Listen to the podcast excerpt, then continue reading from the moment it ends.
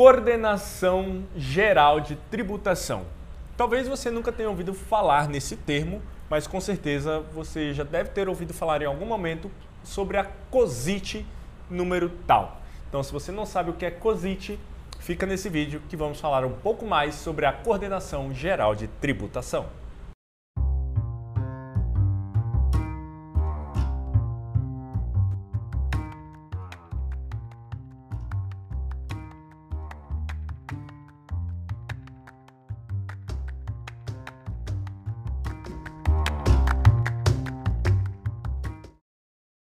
Fala galera, tudo bem? Eu sou o Gabriel. Eu sou o Bruno. Estamos aqui hoje para bater um papo interessante, né, não, Brunão? Aí um, um termo é, muito usado por nós contadores, é, empresários, administradores, advogados, advogados também, né? Uhum.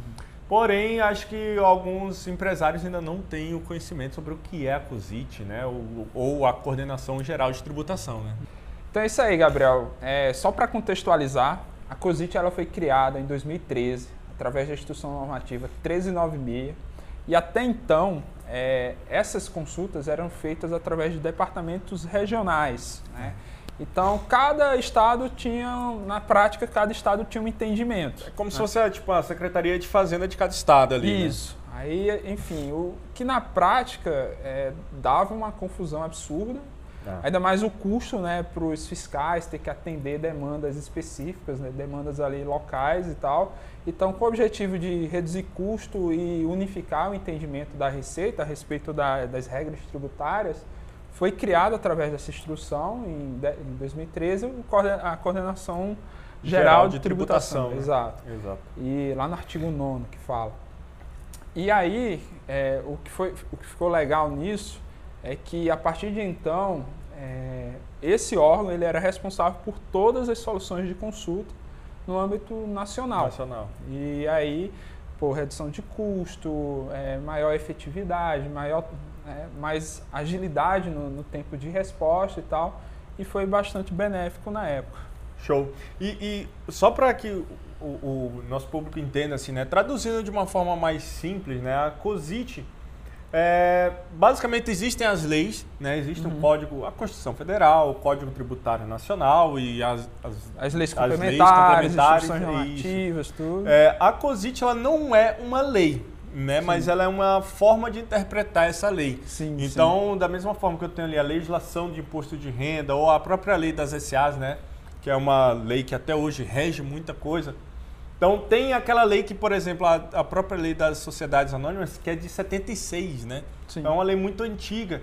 De lá para cá ela teve ali poucas atualizações. Então vê essas instruções, essas cosites, né? Uhum. Com o entendimento de que, cara, é uma atualização da lei sem necessariamente alterar essa lei, né? Então sim, sim. é um entendimento né, dessa coordenação geral de tributação, um entendimento desse conselho pô, dá para a gente tributar tal empresa de tal atividade de forma assim ou assada. Para isso você tem que cumprir com tal e tal regulamentação e tudo mais, né? Então, só para ficar bem claro aqui para que o pessoal entenda, né? Sim, sim. Então, é, ela tem sim efeito vinculante.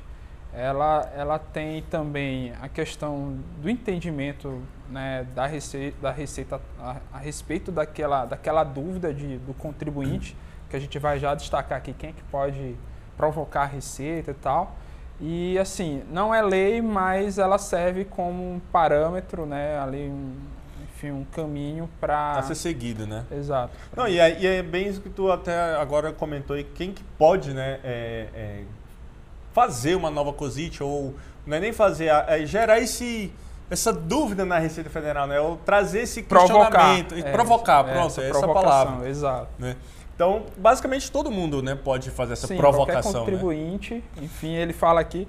E só para atualizar, em 8 de dezembro de 2021, saiu a instrução normativa a 258, onde ela revogou a 1396 e ela está fresquinha. A gente está gravando agora começo de 2022, é. né? Então, essa ela traz com mais detalhes, enfim, é, e ela revogou a, a 1396. E o que, que ela trouxe de novo? Hein? Beleza, então já baseado na, na 258, que é essa mais recente, eu trouxe aqui alguns pontos. Né? Primeiro, quem pode fazer, né? então lá no inciso 1 ele fala sujeito passivo de obrigação tributária, principal acessório, então qualquer, qualquer contribuinte, CPF ou CNPJ, órgão da administração pública, lá na, no inciso 3, é, entidade representativa, então, conselho de classe, enfim, tá? E, e, como é que é feita isso aqui, né? Eu trouxe também algum ponto interessante. Ela é feita através do ECAC, lá o que acesso... é o Centro de Atendimento ao Contribuinte eletrônico, Sim. né? Exato. É, não pode ser feito nos pontos de atendimento da Receita Federal, os pontos offline, é, né? A, a, Receita, na verdade, ela zerou, quase zerou o atendimento presencial. Então, sim, quase nada hoje já é presencial. Né? É, ele fala lá que é, pode ser feito, lá no artigo 3 no artigo 6 caso tenha disponibilidade de sistema. É. Né? Assim, o sistema caiu, beleza, dá para ir lá, é. provocar a receita e ela faz lá o registro e depois é, devolve.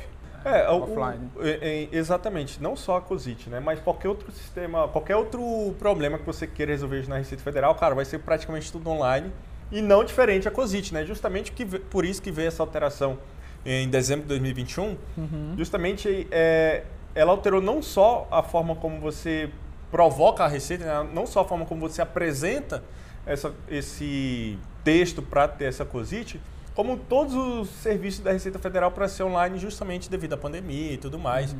Então, assim, caiu o sistema aí, ok, aí você vai lá e protocolo e tudo mais.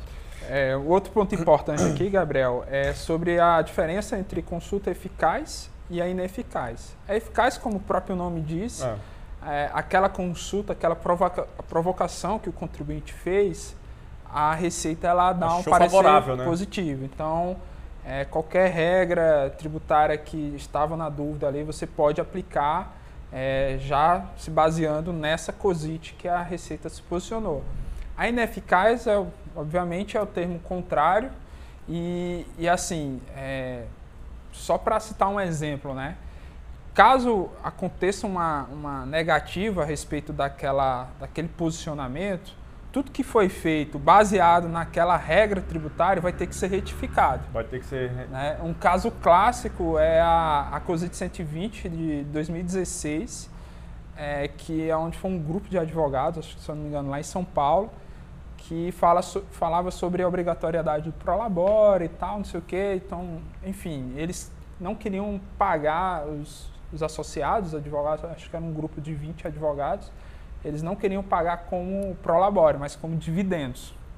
E estavam, assim, pagando como dividendos. Né? E aí a Receita se posicionou, que é, ela é bem famosa, essa coisa de 120. É, a gente tem até um vídeo aqui, vamos colocar aqui em algum lugar desse vídeo aqui, né? nesse espaço. É, e aí o que, que acontece? É, a Receita se posicionou falando, ah não, tem que, se for por caráter remuneratório, tem que pagar através de prolabore, se não, pode ser pago como dividendos e tal.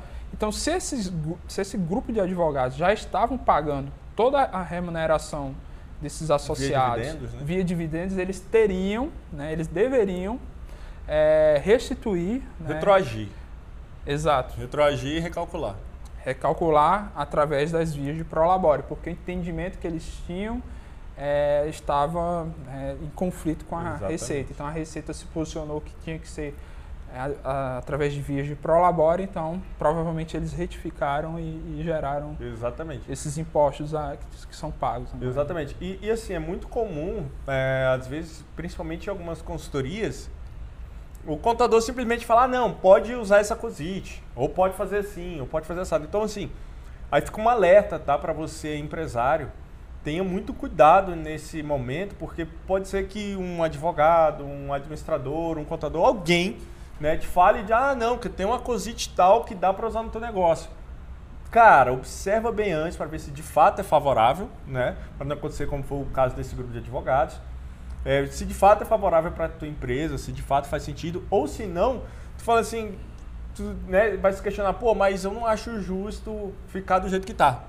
Então, por que não criar uma nova solução de consulta, né? uma nova COSIT? Sim, sim. Então, você, como contribuinte, seja como pessoa física ou pessoa jurídica, você pode é. redigir isso junto a um advogado, junto a um administrador, um contador. E são profissionais capacitados para te ajudar nesse Até processo. Até porque, né? assim, a, é, como você mesmo falou, a, a, a realidade vai mudando, né? É. As, as variáveis mudam, então... É por isso que, é, até para destacar, existem as soluções de consultas vinculadas, que nada mais é do que o entendimento constante de uma solução de consulta anterior. Então, por exemplo, essa de 2016, a COSIT 120, ela é de 2016. O contexto mudou, pode ter mudou, mudado é, de lá para cá exato. e tal, então possa ser que tenha soluções de consultas vinculadas a essa principal, digamos, é. que é o, é, o, é o, entendimento constante da, da Receita Federal à medida que vai se mudando as variáveis. Vai se atualizando, né? Isso. E aí você consegue é, meio que entender o espírito ali do, do, do da receita, né? A, a, porra, fugiu. E aí você consegue ali entender é, mais ou menos como é que a receita é, entende, entende né? Vê aquele assunto. Então Exatamente. isso é importante para principalmente para contadores, advogados, tributaristas, enfim. Exatamente. Então, se você aí tem sua empresa, você está abrindo a sua empresa, já ouviu falar ou nunca ouviu falar, está tendo contato agora, procure saber mais, procure um contador, um advogado especialista em negócios, né? Se você precisar, aqui na Facilite nós temos profissionais capacitados para isso, tá? Então, qualquer coisa, chama aqui nas redes sociais, no blog, no WhatsApp, manda carta, fax, correio, o que for, que a gente vai estar tá aqui pronto para te ajudar. Inclusive, Gabriel, até é, fazendo um mechan da, da Facilite, né, todos os contadores associados, né, os parceiros e tal, toda informação que é passada para o, o cliente, para o contribuinte, elas têm que ser passadas Sim. fundamentadas na lei. Exatamente. Então, a, ou seja, através de uma instrução normativa, de uma lei complementar e uma própria COSIT. É, então, exato. se você é, é, até você pode até provocar o seu contador, enfim, se é passado algum tipo de informação a respeito de uma regra tributária, peça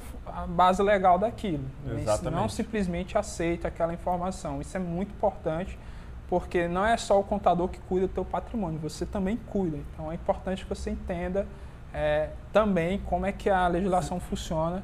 Então sempre peça é, esse tipo de base legal para você poder estar tá resguardado também. Com certeza. É isso, pessoal. Se inscreva no nosso canal aí, deixa o like, tá? Compartilha. Vai lá no nosso blog lá, que tem muito conteúdo bacana também para vocês. Um forte abraço e até o próximo vídeo. Até mais.